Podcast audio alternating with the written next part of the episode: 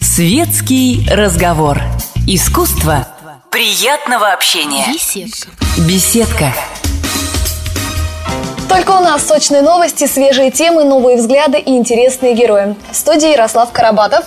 и Оксана Бондарева, а также Дмитрий Маликов, э, певец, музыкант, композитор, а с недавних пор еще и ведущий программы «Спокойной ночи, малыши». Вот Дим, отсюда- привет, как у тебя дела, как настроение? У меня отличное настроение. Все, что вы перечислили, сочные новости, интересные гости, это все я. Да. Слушай, Дим, ну вот спокойной ночи, малыши.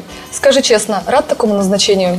Ну, это, во-первых, не назначение, а предложение. И э, оно, конечно, так, как, как- так же, как и для всех, было несколько неожиданным, но, но потом я подумал, и в конце концов это же дети. И все, что касается детей, для меня свято и священно, и поэтому, если есть возможность что-то сделать в этом отношении, тем более, что в последнее время я, ну, наряду с своими песнями и инструментальной музыкой стал давать и, в общем, мастер-классы в музыкальных школах, как-то все больше и больше обращать на это внимание. Если есть возможность а, рассказывать детишкам о музыке, об архитектуре, о культуре, о истории и, в общем, быть ответственным, в том числе за, за наше подрастающее поколение, я считаю, что я просто не имел права отказываться от этого. Если есть возможность что-то сделать доброе и хорошее, полезное, то, а, конечно, я с радостью. Соответственно, давайте расскажите о том, какой вы были папа в семье, какой строгий, либеральный. папа, Я очень, на самом деле, либеральный папа, потому что э, у нас, так сказать, такой в семье мама достаточно, э,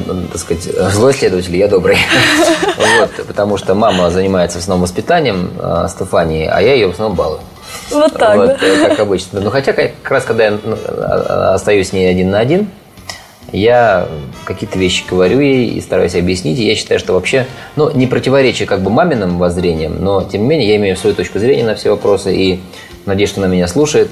Вот. У нас вообще все женщины в семье. И жена моя, и дочка, и собака, и старшая дочка. Вот. Поэтому, конечно, мне тяжеловато приходится, но потом я человек творческий, я сильно занят.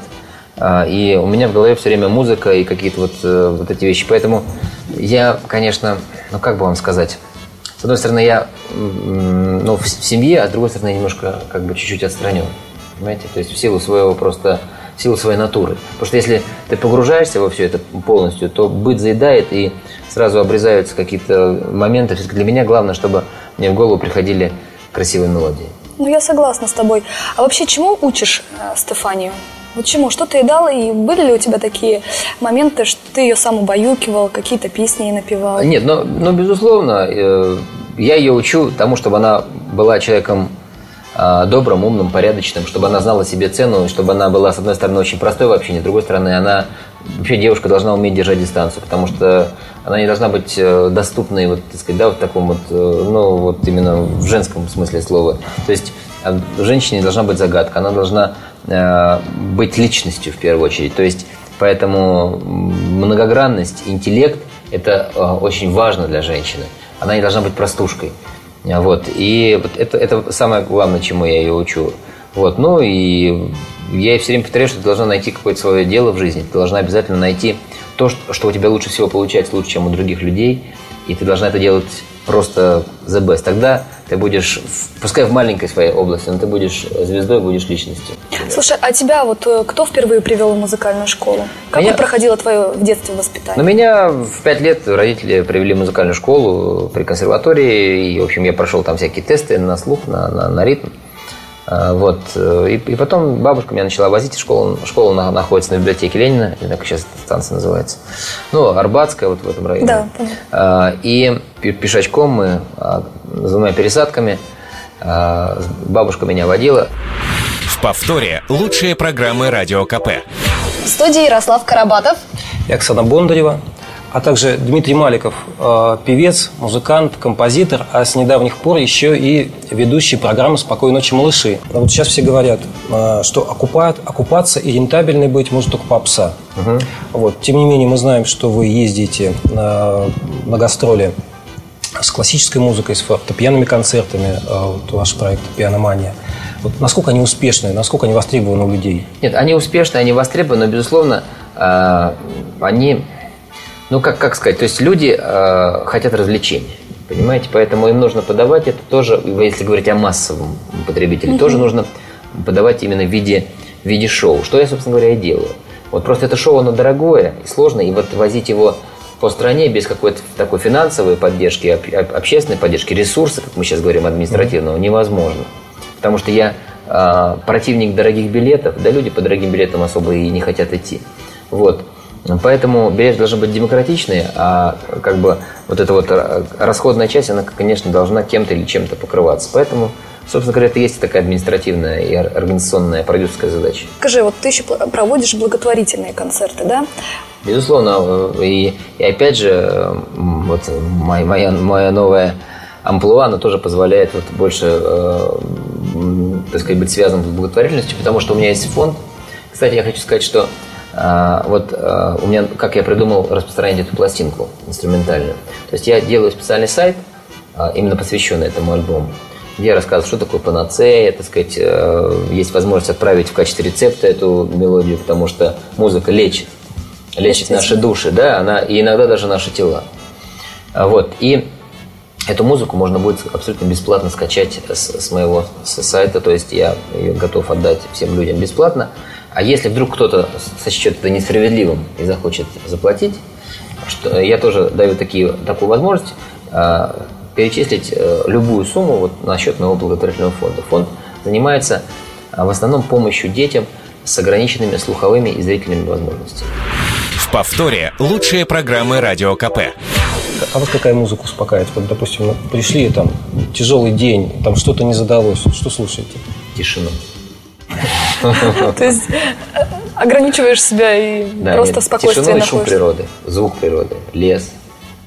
А вообще часто выезжаешь на природу? Любишь природу? Ну, нет, ну я очень люблю, конечно, природу, но вот я буквально вчера вернулся из Барнаула и просто вот так жи- жалел и переживал, что много дел здесь, и надо было быстро возвращаться, там же Алтай, а я никогда на Алтае не был. Понравилось? Вот, и- ну и сейчас я там не был, просто Барнаул это город, а до Алтая там ехать три часа. Вот, поэтому хочется обязательно там как-то еще побывать. Да, Алтай очень славится, и не только горами, но и там озера есть прекрасные. Да, Я была. красота. У меня есть композиция Алтай. Я там не был, она приснилась. Даже так, да, как Менделеева. Бывает, что во сне. Вот вообще, как приходят идеи написать Ну. новую композицию и э, что вкладываешь? Понятно, что душу вкладываешь. Нет, Может но, быть, но только в душу вкладывать не, не получается. Нужно обязательно много и серьезно работать. То есть для того, чтобы что-то сочинить и написать, нужно садиться к инструменту и сочинять. Вот, иногда ты целый день сочиняешь, и у тебя идет э, э, в корзину, а иногда ты можешь за день сочинить несколько хороших мелодий. То есть поэтому не, не ну- ну- нужно себя настраивать на творчество, но, но конкретный результат, он может прийти, может не прийти. Поэтому это такая очень э, ускользающая вещь, понимаете? Поэтому это, вот я сяду, сейчас я должен написать хит. Э, И ты обязательно что-то напишешь, но это абсолютно не, не, не значит, что это будет хитом. Скорее ну, наоборот. А как приходит это вот как э, в поэзии по вдохновению или все-таки Ну, нет? ну, Или сидишь, играешь, играешь, играешь, э, и потом начинаешь, э, вдруг тебя, так сказать, сами пальцы и сама голова тебя ведет куда-то в такую сторону, и вдруг ты понимаешь, о, вот, вот это хороший симпатичный кусочек, надо успеть его зафиксировать, потому что его еще нигде не было. И я пишу сразу на диктофон, диктофон всегда со мной, а потом уже я решаю, что это может быть. Либо это может быть тема из кино, либо это может быть мотив песни, либо инструментальной композиции. Дмитрий, а вот мы в вашем лице имеем уникальный случай, потому что вы олицетворяете в себе, с одной стороны, поп-исполнителя, с другой стороны, э, классического музыканта. Вот в каком, какой, в каком статусе, в какой ипостаси вот, э, люди вас э, встречают, ну, скажем так, с большим энтузиазмом? А, Они меня с большим энтузиазмом встречают э, в ипостаси поп-музыканта. А, Вот. э, Но, зная меня как поп-музыканта, если я им исполняю инструментальную классическую музыку, они меня за это еще больше уважают. Я бы так сказал. Им это тоже очень нравится. Талантлив, человек талантлив должен быть во всем. Ну, и тут не вопрос таланта, а вопрос просто бренда. Дим, ну какая у тебя аудитория? Вот как ты сам понимаешь, как реагирует на тебя Я надеюсь, молодежь, взрослые? многочисленные.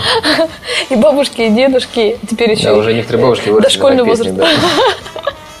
Действительно, это так и есть. Сейчас, э, сейчас я буду воспитывать новое поколение. Да. На своей музыке, тем более, ты ввел такие новинки.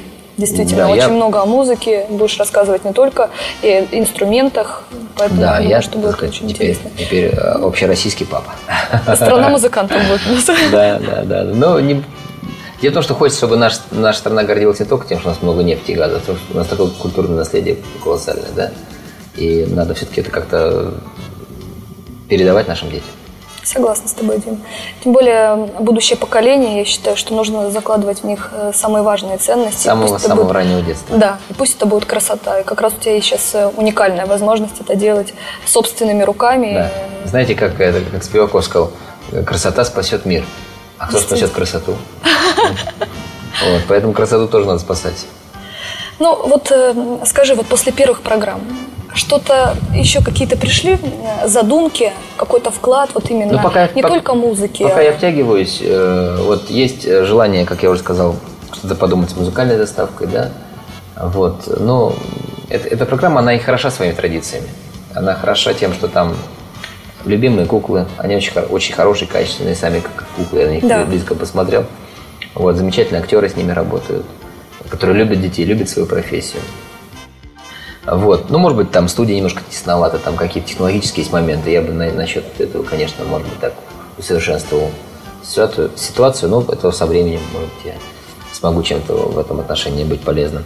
А так, э, я втягиваюсь, посмотрим. Надо же еще, прежде чем делать какие-то выводы, надо еще, чтобы люди посмотрели Конечно. первые эфиры. И, и, так сказать, э, да была какая-то оценка такая объективная. Я волнуюсь на эту тему, вдруг что-то не понравится.